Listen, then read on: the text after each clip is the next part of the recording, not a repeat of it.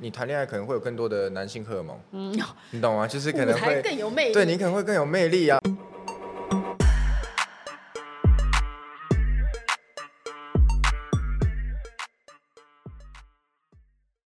大家好，欢迎大家来到卢红音乐会。我们今天节目的特别来宾是原子少年的范范范廷瑜。哦，范廷瑜这个名字好像有点像女生，对，有一点像女生。其实很多人会当呃一听到这个名字的时候，会先往女生的地方看，就想说停鱼停鱼嘛，对，对不对？鱼本身女生，因为加上停，对。比较阴柔一点，所以说，但你后来都你的绰号是从小人家就让你范范吗？哎、欸，其实不是，其实是上节目之后。哎、欸，上节目之前我有表演一段时间，那时候我就都想说比较好记的名字，就用范范这样子。你怎么没叫瑜瑜呢？哎、欸，我就是想说婷婷跟瑜瑜好像都更女生了。婷婷有一个，圈内也有一个婷婷，你知道吗？对，我知道。Magic Power 的婷婷。对，所以我就想说婷婷跟瑜瑜。应该更容易，对，还不如范范可能再好记一点点。其实真的，瑜瑜、婷婷、范范，比较顺口，范范还比较顺口一点点哈、嗯。对，但是这样很容易跟我们另外一个范范会也会搞混。对，所以我就会就是自我介绍的时候就会范范范廷宇这样子。我至少会知道我的全名要出来嘛，对不对？对，我们那个范廷宇范范很年轻哎，现在要十九了，十九了，准备要十九了，快快过生日了吗？快过生日，十一月。哦，还有一个月就要十九，哎，十八岁是很珍贵的哎。没想到一晃眼就要十九了，突然觉得有那个你会舍不得十八岁的感觉吗？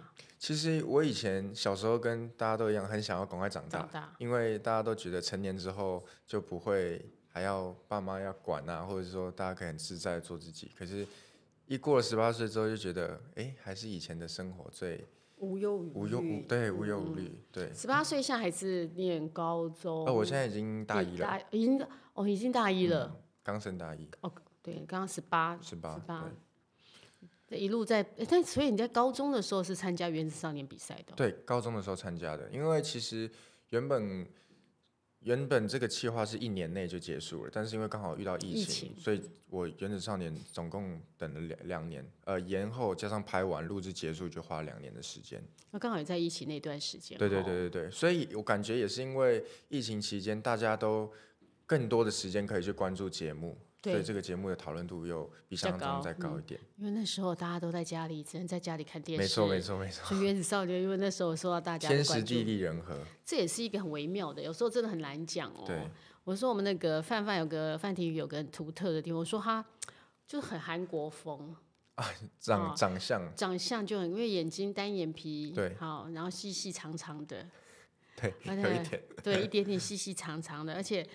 我身上好多颗星，我说他的头发像一颗星，他的嘴唇也一颗星，嘴唇也有一点点。对，那嘴巴，你的嘴型很独特，真的就是一颗星哎。对，粉丝很常会拿我的嘴巴来讲，说有一个爱心。你真的是一个爱心的嘴唇，而且他那个爱心是很漂亮那种，我们在画都画不出那种，有一点点，他有，而且你看他嘴唇有有一点点，就是不是那么对称，可是就很独特，就刚好是爱心的那个。对，对，对。所以我自己也蛮，因为我以前其实会对自己的眼睛也好，或者对自己五官其实没有那么自信，就觉得眼睛太小。小时候的时候。对，小时候其实我从国小、国中，我就会注意自己的外表了，就会就是比其他的同年龄层小孩，感觉还比较早开始注注意漂亮这件事情。对，所以我小时候就觉得啊，我眼睛好像。很小，那时候感觉比较流行浓眉大眼的时候。那时候流行，你你眉毛是够浓。对，我眉毛算浓。对对，所以那时候就是一直觉得说啊，我的眼睛太小怎么样？可是后来哦，那时候我一直很想要去割双眼皮。还好没割，你后来没想还好没有割双眼皮。现在觉得说哦还好，现在流行单眼皮。你那时候割的时候有跟爸爸爸妈妈讲吗？我就一直会有时候跟他们吵说，我觉得我眼睛太小，你们觉得我要不要去割双眼皮？爸爸妈妈怎么说？他们就觉得说，就是他们就觉得我就是小朋友，就是爱。爱漂亮，一直觉得说哪样比较好，就想要怎么样。可他们就觉得说没有必要，就是这么年轻就一直想要改变自己的长相。而且你真的那时候真的太小，对，你看你比赛的时候也不过十七岁，十六十七，十六十七。然后在之前想要去割双眉，看他有那种十岁去割，对，那我的十二十三是 割双眼皮的，不可能，爸妈绝对不，不能接受。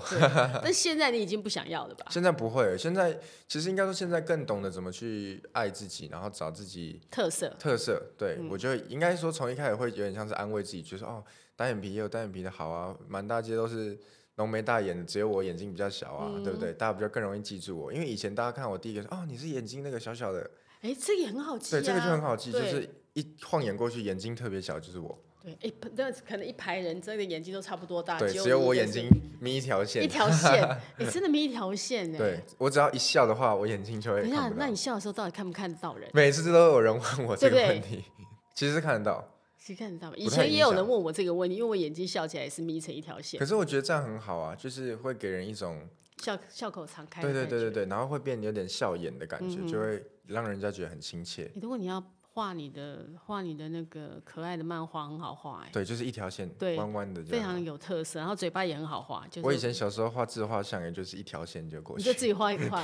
所以你也会画画吗？哦，其实我对画画也是有兴趣，可是因为我从小都没有特别想要去钻研某个技能，所以我都是有兴趣的话，我就自己自己描一下，然后自己这样子涂涂颜色，就不会太太认真去学素描，或者是我觉得我没有天分吧，我没有。艺术上面没对，就是画画上面的那种天分。那你有跳舞的天分吗？我觉得跳舞算是有，我觉得跳舞上面也算是蛮早就发现有这方面的天赋。应该说学习力或模仿力这方面的天分。听说你以前还没有比赛之前，你你的跳舞都是自学的？对对对，我在呃，我国小五六年级开始。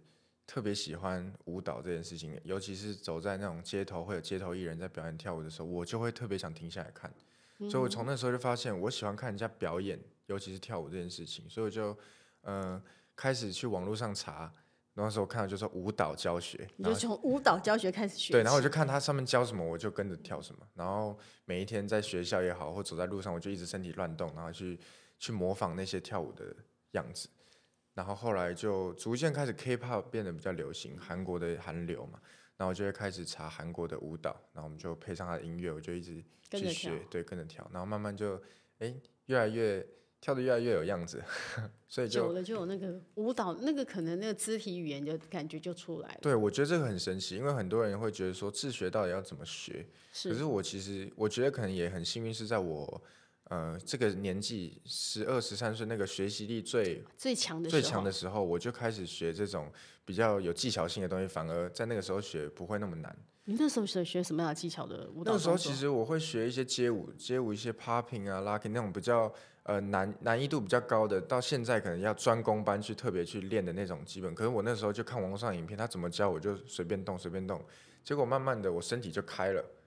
原本很僵硬，对，我原本很僵硬，可是我原本怎么做就做不会，可是我就是这样做一个月两个月，然后我每天也不是很辛苦的练的那一种，我就只是每天有事没事就做一下做一下。比如说你现在你那时候都做什么动作？那个时候我会，比如说手的这个这个东西。对，我们看电视很简单，对，电视就很简单，对不对？可我那时候一开始学的时候，我看他就是说就这样拨过去就好，然后我就哎怎么怎么弄不了，就卡住了，就卡住。结果我做久做久之后，哎，慢慢的就可以又又可以回来，又可以过去。就是就是你跟着扭扭扭，跟着扭一扭扭一扭，身体就。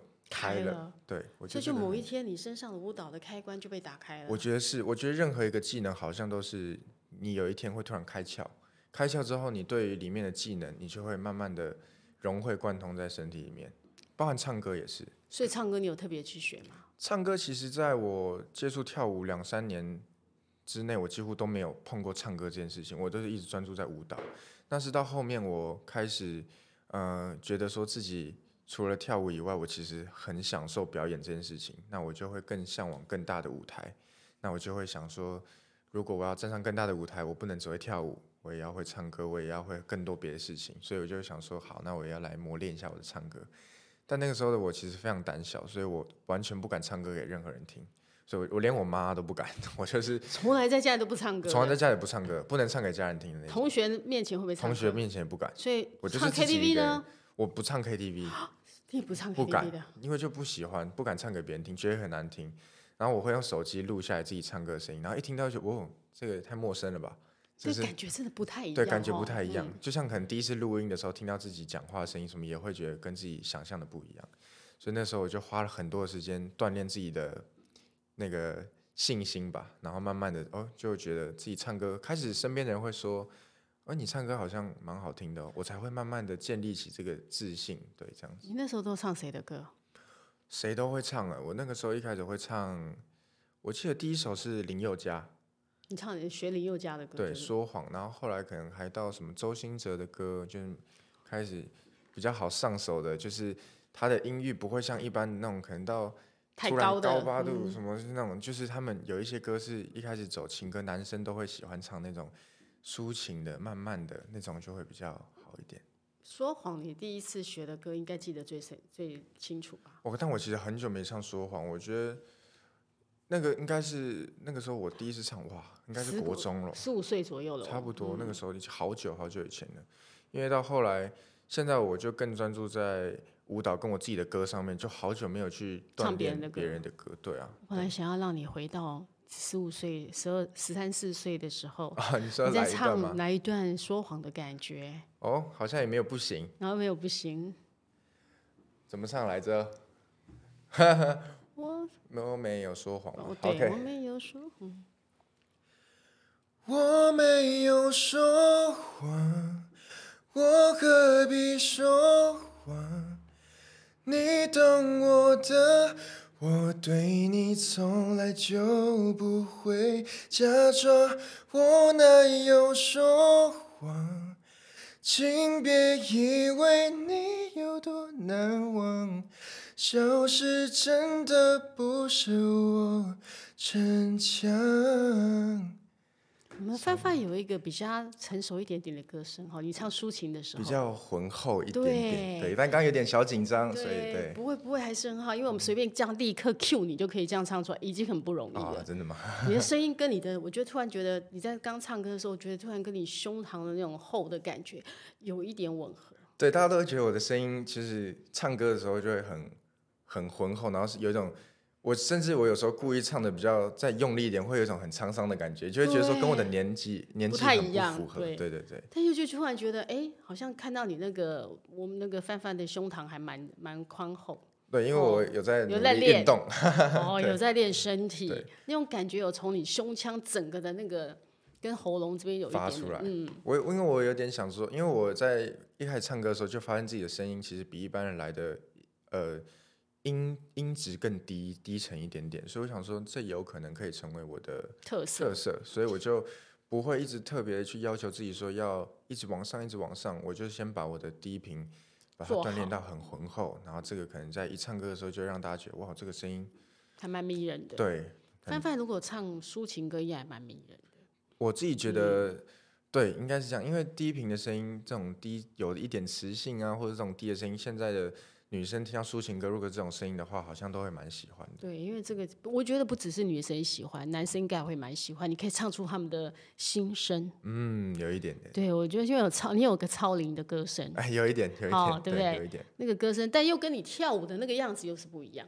不一样，而且其实我对跳舞的自信跟唱歌是真的是落差非常大。唱跳舞是完全的有自信，对，唱跳是完全可以直接说来就来那种，砰就站在舞台上直接唱。可是如果突然就是在舞台上说，那不然来一段的时候，我就会哦开始紧张了。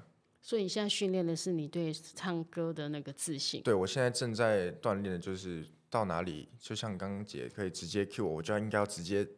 好，没问题。他必须每一次的告诉自己，迎面接接招就对。对，因为我觉得，呃，很多人会说我会唱歌，我很擅长唱歌。可是，在被 Q 说来来一段的时候，可能有时候会走音，可能有时候会怯场。那那个对我来说，那就不能说你会唱歌，因为你会唱歌就是你随时的发挥都能到八十以上，你的专业程度就要在那边。可是像我现在就不会特别敢说。哦、我的专长是唱歌，就不敢，因为我有时候就会还没做到。对、嗯，我就还在努力这一块。所以这也是我说我们那个范范之所以原子少年这样，后来很多都是团，那你现在可以单飞出出级也不错啊。嗯，我觉得这个是一个锻炼。嗯，因为在团体跟个人非常不一样，就是团体有很多不一样的担当，大家可以各自互相去 cover 对方。所以一个团体，比如说有一个人特别擅长跳舞，有一个擅长。唱歌，唱歌有的是那有人可能颜值颜值，甚至有创作，有各种不同的担当。但是像我的话，我现在就要学习怎么样一个人同时可以做到所有的技能。所以当初你那时候，其实，在你还没有去原子少年，你自己也是有自己的团嘛？对，那个时候是是有一个一群就是爱音乐的、爱跳舞的，我们就想说一起努力，一起学习，那互相有有不会就可以互相帮忙这样子。但团很难做哈，你现在有发现？团体其实真的不不容易，因为。呃，这个团体有几个人就会有几颗脑袋。你们那个是五个人，对不对？对，那个时期是五个人。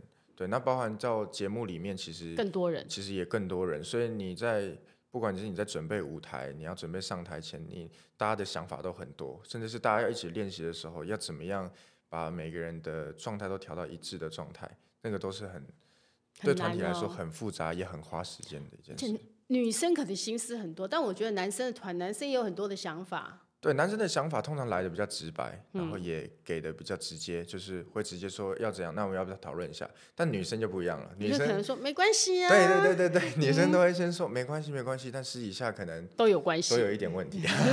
那男生都直白讲出来的话，就 OK 了吗？男生通常通常都是用讨论的，就是直接讲，兄弟之间嘛，直接讲最快。有什么话不能讲，对不对？所以那几个团员说要走的时候也是直接讲说 我不做了。不是啦，这当然就是大家一起讨论的，对，就是大家一定会把自己的状况啊、自己的想法讲出来，那大家我们一起讨论嘛，所以不会像是如果是女生之间的话，可能就会比较危险，就可能是演变成说大家表面上好好，可是怎么突然有一天就就不要了呢？对，我、哦、觉得我们自己明明都还好哈，至至少男生是我们很清楚的知道，现在可能有一些状况，我们要稍微要讨论，对，摊牌出来讲一下，那我们可以一起讨论怎么样对大家都好。那这个这个就是男生跟女生稍微，但当然也不是说所有女生都是这样，当然也有很呃比较复杂的男生，心思比较 复杂的男生也是有的，但是就是我目前遇到的话，其实都。大家都算是对对方蛮蛮直接的，大家都是可以好好聊天的，都算单纯。对，然后连节目里面其实也是，因为节目其实是很快节奏的录制，哦，对，所以没有时间让大家每天一直讨论，一直讨论，马上可能下个礼拜就要录下一集，在下个礼拜马上又要又要下一个舞台，所以没有时间让大家去准备，然后就是要当下立刻的做决断，然后马上就。那是完全不一样。你说在那个节目里面，因为是比赛，他会被挑选，嗯、然后会被淘汰，有这样的机制。然后你每次历你历经两次都被淘汰的那个差点，还是 Ella 把你救回来。没错没错。这两次，你知道每一次其实那种心情是怎么样？其实我在准备面临第一次淘汰的时候，我我的心情其实已经觉得说没关系，我就放手一搏。毕竟能来到这个节目，有这样的机会被大家认识，已经比。多数人都来的幸运了。哦，对，不要不要去一直想着不满足，或者是一直想说啊，我就是要赢，我就是要怎么样，那样的心态反而是会让你更更更快跌下来的。你反而就是要一直不断的学习，你就啊，这里哪里哪里不不够好，那我就下一次再加油就好了。对，所以我那时候就觉得说没关系，就算这次我被淘汰了，那我就继续努力就好，至少我来过这个，我也比大家更有经验了。哦，你所以你抱持是很轻松的那个心态，所以那一次的舞台，我觉得比以往前面的舞台都来得更自在。我觉得我就是放开来玩了，因为我就想说，我可能就要被淘汰了，这是我最后一个舞台啦。你、哦、这样其实反而好，因为你很珍惜，你是很 enjoy 在那个舞台里面。对对对对对，所以我那时候就想说，我就放开来玩，反正就算我表现不好啊，反正我可能就要被淘汰了，我就放开来玩，该怎么做再再坏就是淘汰嘛。对，所以那个时候就有一个很经典的一个画面，是我在呃。第一次被淘汰的舞台上，我有在舞台上，因为那是情歌的舞台，然后在舞台上推了我的队友一把，然后那是刚好唱到很激动的时候，我就推他一下，然后当下所有人就看得好激动，就是因为我刚好在那个点上，在那个，但是我们前面的前面的呃练习的过程，我们就是唱我们自己的，没有跟对方有任何互动，可是就在那个当下，我就是想说，我就随便玩随便唱，然后唱我就生气，我就推他一下，然后我就继续唱我的，结束之后这一段就被呃很多人拿出来，然后就说这个。是一个很自然的表现，然后甚至很多人以为应该要是排练排演过的，结果我就说没有，那就是现场直接，因为我们神来一笔，神来，一推，其实算是就是在，因为我们在录制的时候都要彩排，我们彩排的时候，所有老师或者是呃团队员们，或是其他的其他星球的团员们都没有看过这个推人的画面，然后是突然看到的时候，他们就觉得说哇，这个是。真的像解说的，就是神来一笔的感觉。所以其实代表在你在唱歌是很投入的，因为你在投入的时候，你突然在那个那那一刻中，你就做了那个一样的动作。对，我觉得还蛮神奇的，就是一个化学效应，就突然让那一集的成效变得很好。对。所以说，你应该这个应该是有艺人特质，艺人在舞台上其实要面对很多的状况，然后你可能随时都在表现你自己。这个可能就是一种表演感，而我觉得我比。呃，大部分的人来的更更有表所谓的表表演特质，我觉得是因为我知道怎么享受。就是我在站上舞台的时候，比起紧张，我是更带有一点兴奋跟开心的感觉。怎么样找到这种感觉？因为其实每个人都想要站在舞台上啊，但如何你一开始就可以掌握这种你去享受舞台的感觉？我觉得我从小就有一个表演欲。我我妈说我从小就很喜欢拿着家里的一些器那个家具，然后在那边乱弹。我是假装拿着扫把当吉他的那一种。对对对对，然后就在那边乱唱歌，唱得不好听也没关系，就爱在那边乱唱歌，爱表现这样子。然后小时候我妈会拿相机对镜头给我这样子，帮你录。对，然后我就会一直这样，一直去看那个镜头，我会一直去对那个镜头这样子。所以我妈觉得我从小就很有对于表演或是对于镜头的那种欲望，我很我很有那种表演欲。然后长大，慢慢长大之后，我就发现我真的是特爱表演。那准备上台的时候，只要不要是让我去长篇大论讲一些很很那种很就是要讲很多话的话，只是要我去唱歌，只要要我去跳舞那种玩耍的自在的表演的话，我是可以很开心的上台。但我发现你现在讲的很好啊，你你口条很好哎、欸，慢慢是训练出来的。应该说，呃，跟。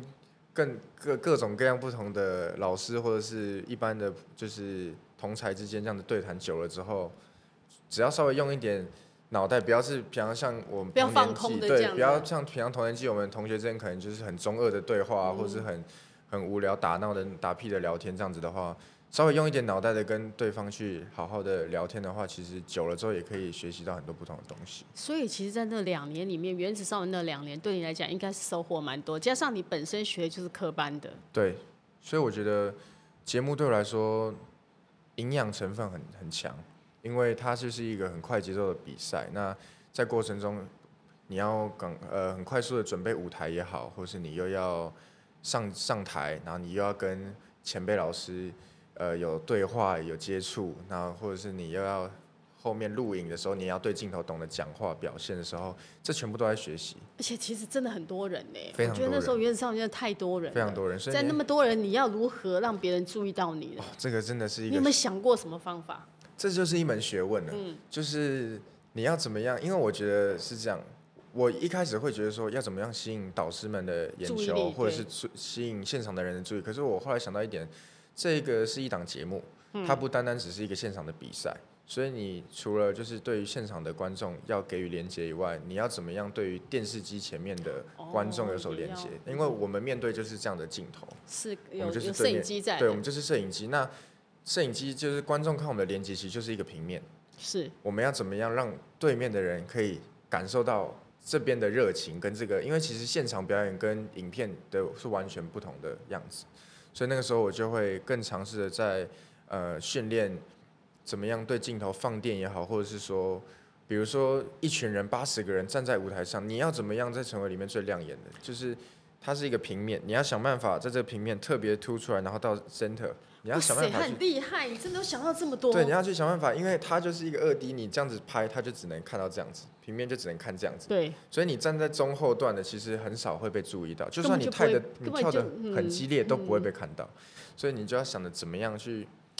往前站，当然也不是说抢 C 位，而是你在你自己该有的那个段落的时候，你站你的 C 位的时候，你要尽情的发挥，因为每个人可能就五秒、十秒就要换。所以每个还是有 C 位的时候嘛。每个人都有 C 位在轮转的时候，所以你到你自己的 part 的时候，就算只有很多时候会有人说啊，我要当就是 C 位站最久的，我要当可以站一分钟的，有人想要当越久越好，可是我觉得其实不是，就算只有那五秒，你那五秒成功了，你那五秒就成立了，你那五秒成立了。那整趟就是你的，那三分钟的表演都是你，你只有五秒，但你那五秒被圈到了，这三分钟全部都记得你。所以你那时候利用什么方式来做？你每天在做这个功课，也是有有去问人家，还是都是你自己想的？应该说，因为我从就是很早我就很爱观察任何每一位表演者，所以我之前因为韩流也是很发达，然后有很多团体，我就会去看为什么里面总会有一两位特别的吸大大众的眼球。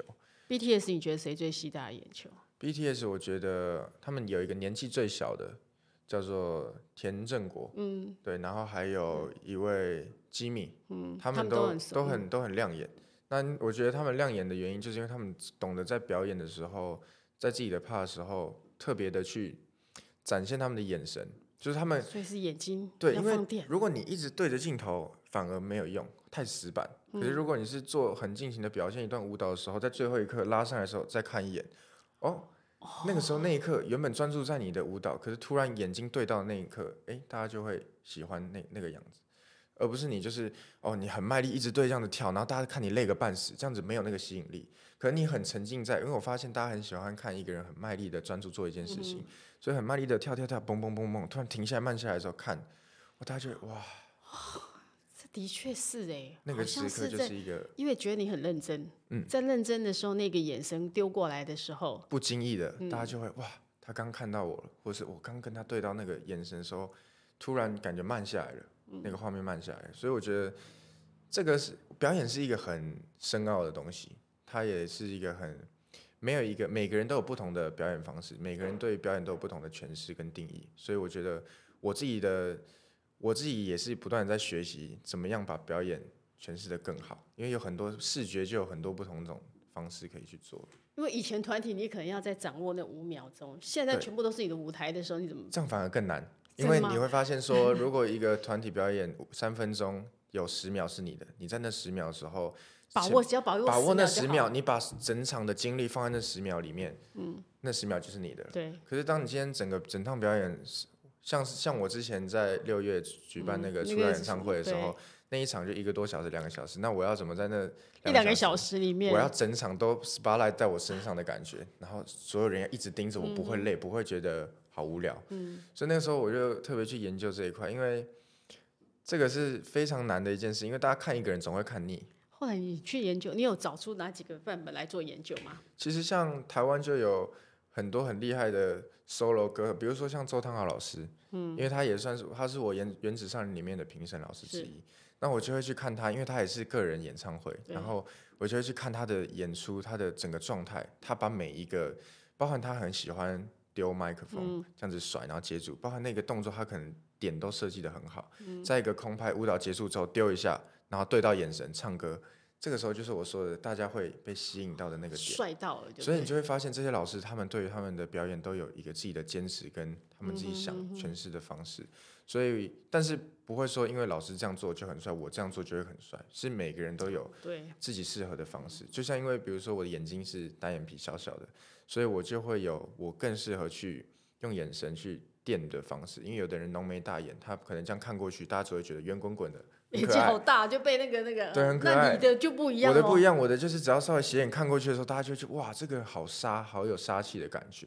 哇，小眼睛原来有这么多的好处。对，所以我以前就会去研究说，我呃，如果我这样平平的看过去，只会觉得哎，这个人眼睛好好小，好无神。反而是你要压一点下巴，你只要眼睛压一点之后，你那个眼神就出来了。哎，真的，对，那个煞气就出来了。对，所以我就会去研究好多这种表演的细节，所以才会说在演出的时候，这个人的丰富性就有很多，不会就是只有单纯呃跳舞跟唱歌这件事情。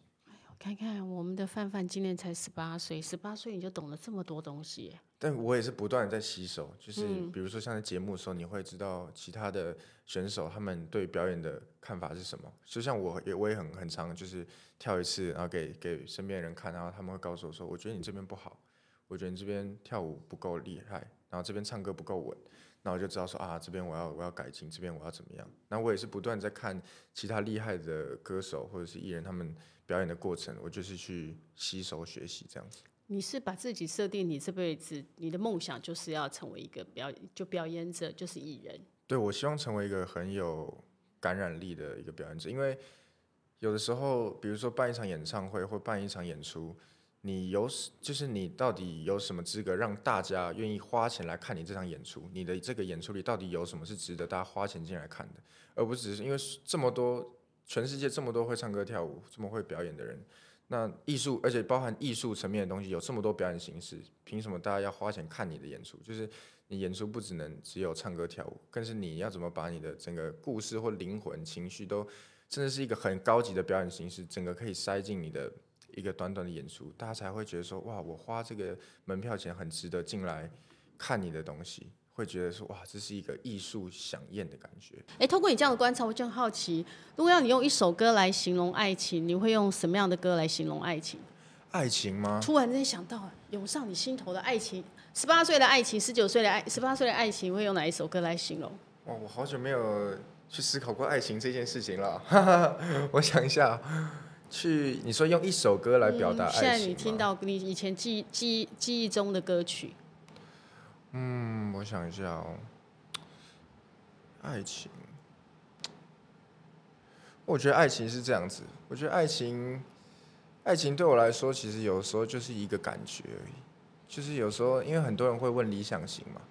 会说，哎，你的理想型是什么？哎，大家很爱问艺人理想型，啊、因为大家都很好奇。因为歌迷好奇。对，歌迷会很好奇这件事情。我好想知道范范喜欢什么样的女生，对所以媒体就会问你、就会问。可是其实我觉得有时候，爱情这件事情就真的是一个感觉。你在什么样的时间点遇到这个人，突然有感觉，突然就有一个感觉了，然后你就会不自觉的一直去想到这个人，或者是去想到那天的事情，那你就会发现，哎，这个好像就是一种恋爱的感觉。对，但是真的要想说有没有哪首歌在描述这件事情？你心目中的哪一首歌让你会觉得想你？你心目中的爱情是用哪一首歌是觉得很贴切？因为我想知道十八岁，我们节目都会问每个来宾这个问题，哦、那每一个人回答的都不太一样，都不一样，但偶尔也会有几个是一样的。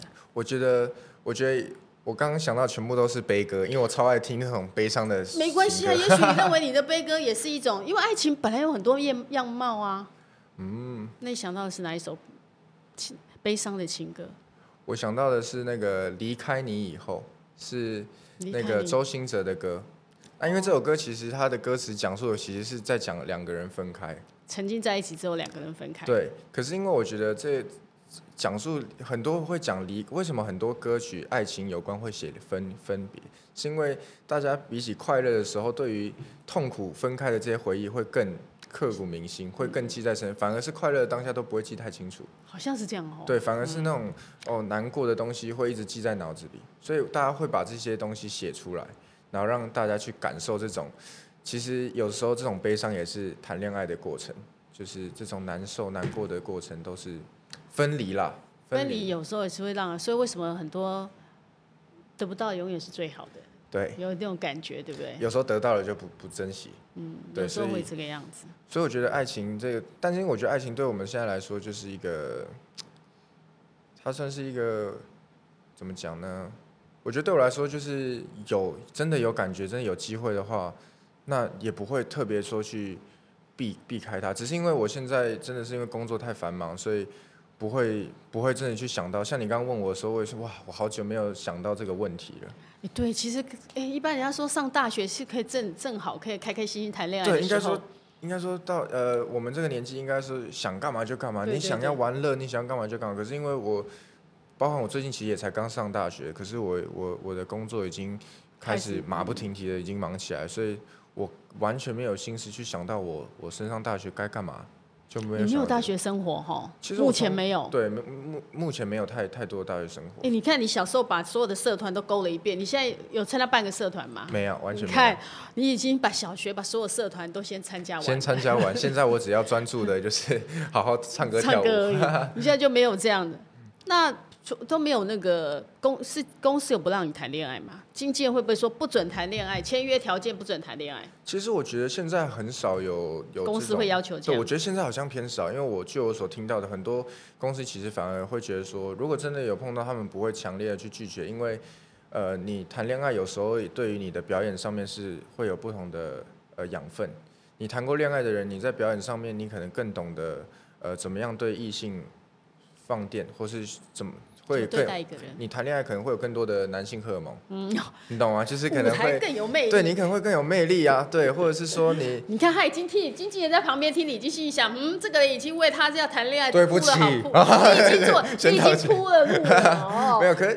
就是我觉得你好聪明哦。包含说创作这件事情，你没有一个一些故事，你要怎么样写出好的音乐，能跟别人有共鸣的音乐？如果你这个人从头到尾都没谈过恋爱，然后你写关于爱情的歌，没有人没有任何人会有共鸣。对，因为你没有那种感同身受，你不会有那种同理心。对对对，所以我觉得爱情这一环现在呃，可能越来越不会限制这么多的原因，应该在这里，因为发现。呃，太太多的人可能，如果说太强强制这一块的话，这个艺人可能会变得有点像机器人。没问题的，今晚今今天上完节目之后，经纪人会允许你可以鼓励你尽快去谈恋爱。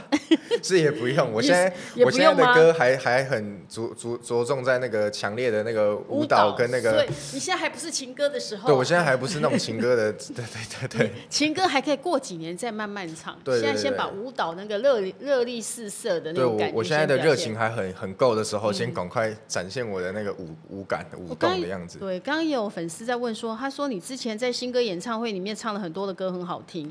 那那些歌之后会不会再拿出来唱？是不是还有首《Query》？对，他们说很喜欢那个歌，对是不是？这歌会不会再拿出来唱？之之后这些歌曲全全部都会陆陆续续的推出来。推出，对，哦、那那个时候算是在演唱会先呃试出预告给大家，然后大家的回响也都蛮好的。对，刚刚他们在就有人在讲说这些歌他们很喜欢，所以特别提出来说这个歌会不会之后会不会发呢？没错，就是敬请期待啦！我也是马不停蹄的在准备后续的东西。什么时候？现在都只有单曲，接下来什么时候会出？会会有预计要出专辑的时候？会会会会会出，但是具体的时间其实因为现在的，应该说现在其实我的工作都还没跑完，然后现在我会把主力放在《清醒之后》这首歌曲，因为我现在十月二号才刚发 MV。对。所以我可能这一个多月，我会先专注的呃宣传这首歌曲，然后清醒之后，对，然后多多多的准备这首歌更多的东西，因为其实大家很喜欢这首歌曲，我在演唱会上也唱过两次这首歌了，对，然后这首歌大家很爱，所以我想说我把这首歌更多的样子准备出来，他们包含刚刚说想看舞蹈版嘛，对，舞蹈版，所以我想说好啊，纯享舞蹈，纯享舞蹈版，我就看能不能准备一个。对哦，我们也是属于那种对歌迷有求必应的哈。他们，你你问他们就知道，他们每次许的愿基本上都有，你都会都你都会完完全的那个满足他们。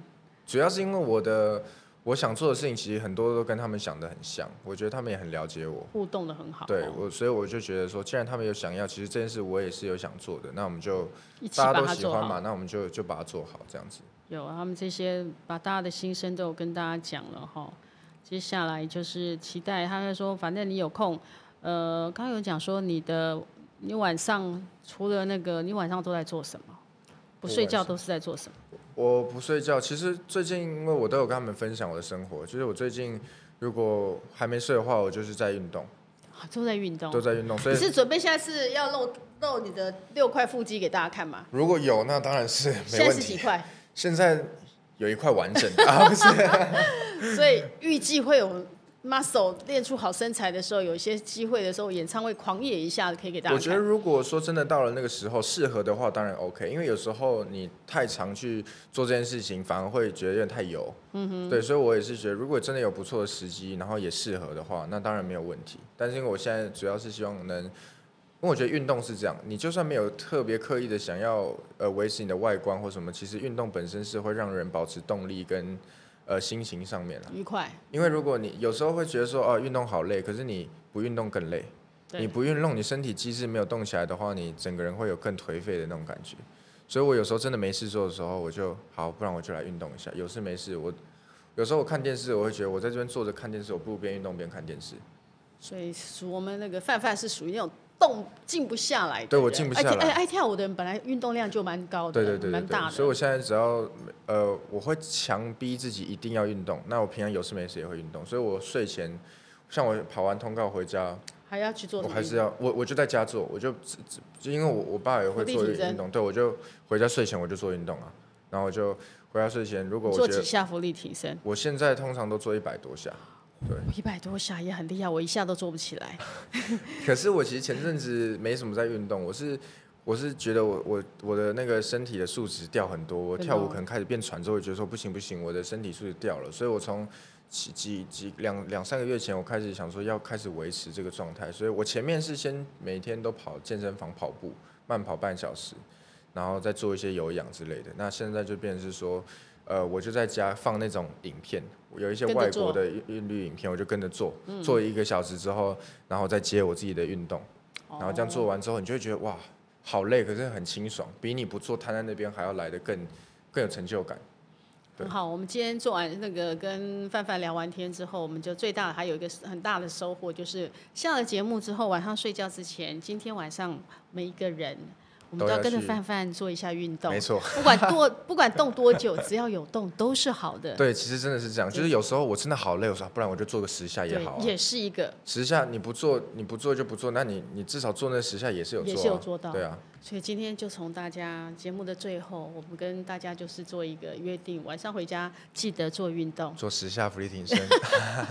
你不会做伏地挺身没关系，只要有动就好了。你可以跟着他的舞。哦，看他的 MV，跟他一起跳好。听我的新歌，轻盈之后，然后边做运动，然后一起，我们是相约一起这样。好，今天很开心跟范范聊，我们下次希望你带着你的更多的作品，没问题，来我们一起跟分享给大家。没问题，跟大家说晚安，拜拜。拜拜。